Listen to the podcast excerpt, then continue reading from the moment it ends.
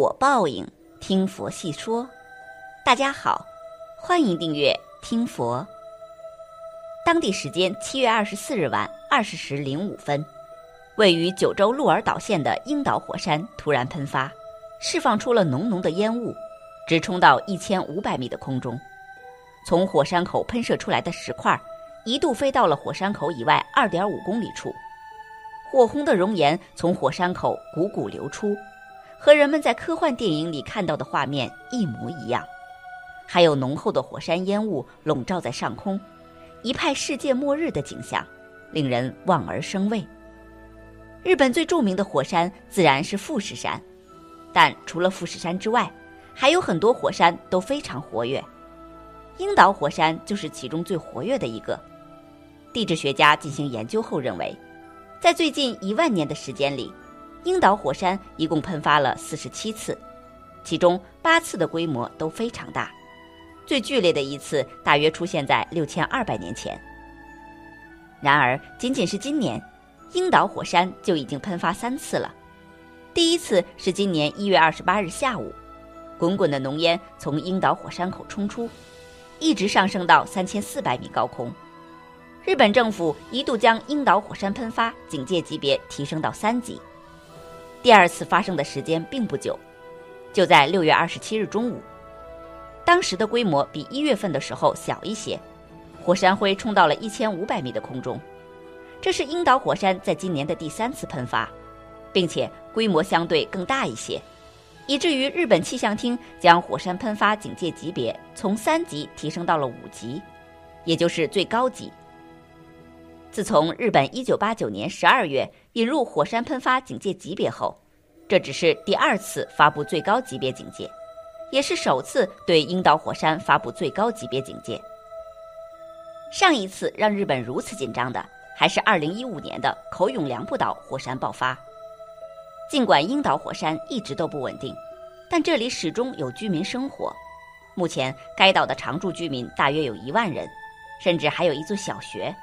他们依靠旅游业为生，并且宣传当地的土特产。本次火山喷发后，当地政府迅速来呼吁南岳和昭和火山口附近三公里内的居民小心落石，并且提醒距离火山口不足两公里的居民小心熔岩流。为了安全起见，当地政府还对附近居民进行了疏散。毕竟这一次喷发确实有点剧烈，撤离是最安全的方法。尽管岛上只有一万人。但在距离樱岛八公里处，就是鹿儿岛市市区，而这里生活着超过六十万人。虽然火山喷发的石块或者熔岩不一定能影响到这么远的距离，但火山灰流动性更大，有可能会飘到这里。而且我们说过，火山灰的危害是最严重的，因此鹿儿岛的市民这次也要捏一把汗了。据介绍，这一次樱岛火山的喷发是有一点预兆的，早在周一的时候。日本气象厅就注意到当地的地壳有轻微的活动迹象，这暗示着樱岛火山正在扩张。这是否意味着人类已经能够预测火山喷发了呢？很遗憾，答案是否定的。如果仅凭这样的信息就预言地震或者火山要爆发，那也太草率了。而且，就算他们感觉到火山即将喷发，也不知道具体会在什么时候喷发。在预测自然灾害的路上。人类还有很长的路要走。一年之内，樱岛火山喷发了三次。考虑到今年刚过去一半，这个数据不知道还会不会继续刷新。实际上，平时每隔四到二十四个小时，樱岛火山就会喷出一些火山灰和熔岩。可以说，这座火山几乎每天都不闲着，不愧是世界上最活跃的火山之一。说到底。樱岛火山这几次的喷发规模还不算太大，日本最担心的还是富士山的喷发。一旦富士山真的喷发，后果不堪设想。而且富士山下的地壳也不太稳定，去年十二月曾经一天发生四次地震，并且还是在富士山附近，也着实让日本群众担心了一把。根据专家的说法，富士山在任何时候喷发都不会让人感到意外。作为一个建立在地震带上的国家，日本每年经受的地震和火山都在世界首居前列，甚至因此已经久病成良医，总结出了许多先进的应急预案。但是这些逃生技巧、房屋建筑等等措施，在足够强大的自然灾害面前，还是会显得无能为力。一旦富士山喷发，恐怕连逃生技巧都来不及用。虽然以现有的技术很难准确预测到火山什么时候爆发，但印度神童阿南德在七月的最新视频中预言，未来将会有几件大事发生，其中就预测到未来强烈的地震和火山可能会爆发。其实，关于这一点，也有科学家们发现，未来随着气候越来越暖，可能会发生更多的火山和地震爆发。在2012年，伦敦大学学院的地球物理学家和气候风险专家比尔·麦奎尔出版了他的著作《唤醒巨人：不断变化的气候如何引发地震、海啸和火山》。书中警告说，我们脚下沉睡的巨人——地球。有时只需轻轻一推，就能以地震、火山爆发或山体滑坡的形式苏醒，而气候变化可能会产生微小的额外干扰。未来如果人们不保护好环境，那么未来可能就像阿南德预言的那样，会有更多的地震、火山爆发等灾难。自然灾害不仅威胁着人们的生命，而且由于灾难造成的心理压力或创伤，会在灾害受难者心中留下长久的影响。作为以庄严国土、利乐有情为己任的佛弟子，一方面要尽所能在物质上为灾区人民提供最大程度的给予，以缓解生存之急需；还要从佛法的角度，通过智慧解读灾难、正念建立信心、慈悲利济万物三个方面，帮助自他建立正确人生观，转灾难为吉祥。这才是佛教真正而又具有人文关怀的切实救助。更是佛教徒所应肩负的弘法利生的崇高使命。智慧解读灾难，自然灾害造成的伤害常常是毁灭性的。由于人们对灾难产生原因的茫然，面对自然灾害所带来的生命财产的严重破坏，就无法以平常心接受。绝大多数人都抱怨灾难为什么降临自己的头上，随之憎恨的心情也与之俱增。实言之。灾难既是现实的客观存在，也有众生共业所致，并不会因某个人而改变。佛法认为一切都是无常。佛陀在八大人觉经中开示道：“世间无常，国土微脆，四大皆空，五阴无我。世间一切都是苦空无常，苦是事实，苦之无常也是事实。”如何从苦中获得解脱，是佛陀创立佛教的本怀。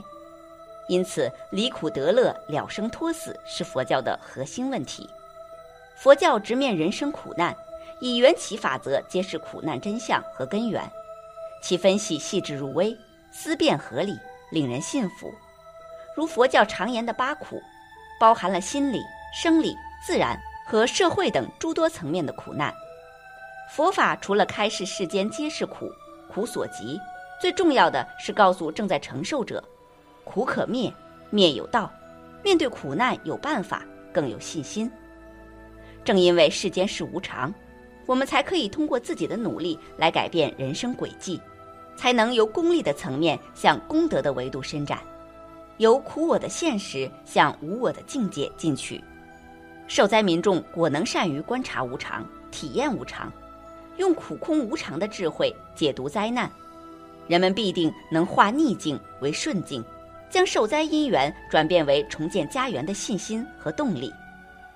正念建立信心，佛法又称心法，佛称大医王，专以治疗众生心病为己任。佛法的真理可以保护和滋润自己的心灵，消除内心部位、恐惧、焦虑、紧张等不良情绪，缓解压力。安顿心灵，和谐身心，减缓灾难带来的压力。例如，礼佛、诵经、祈祷等修持方法，可以使人长久积郁于心，即刻就要爆发的怒火、怨气以及其他激烈的情绪和感情，以平和的方式发散出去，起到净化心灵的巨大作用。安忍观，可以磨练自心，在任何情况下都平静不动摇，临危不惧。凌乱不慌，遇谤不怒，胜而不骄，败而不挫，难忍能忍，包容一切，承受一切的海量，放下观，可以使人舍弃心中的盘踞、粘着的贪婪、愤怒、嫉恨等烦恼及忧愁、焦虑、散乱等不良情绪，舍弃因过度恐惧而变得有害的激动与狂躁不安，斩断不应有的情思等，从而使内心宽松平静。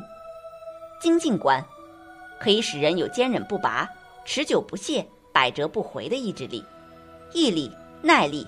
并能开发、锻炼、增长人心本具的正能量。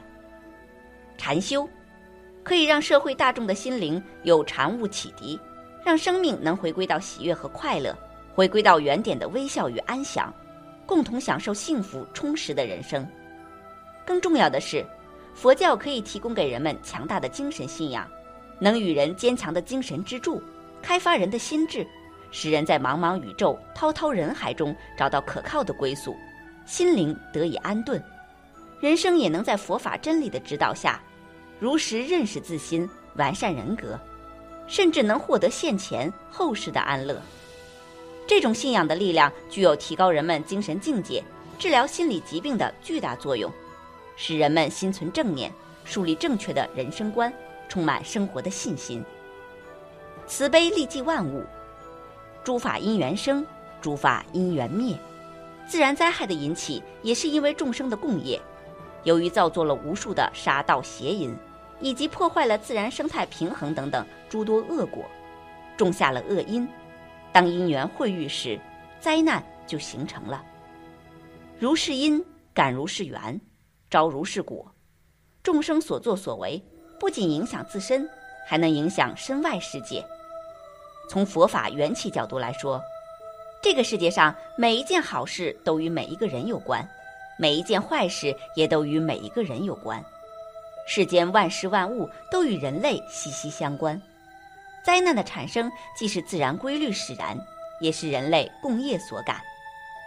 佛法教导人们，只有通过慈悲的落实，才能建立一种息息相通、相互作用、互利共生的人与自然的友好关系。才能从根本上减少自然灾害的发生及其对人们心灵的伤害。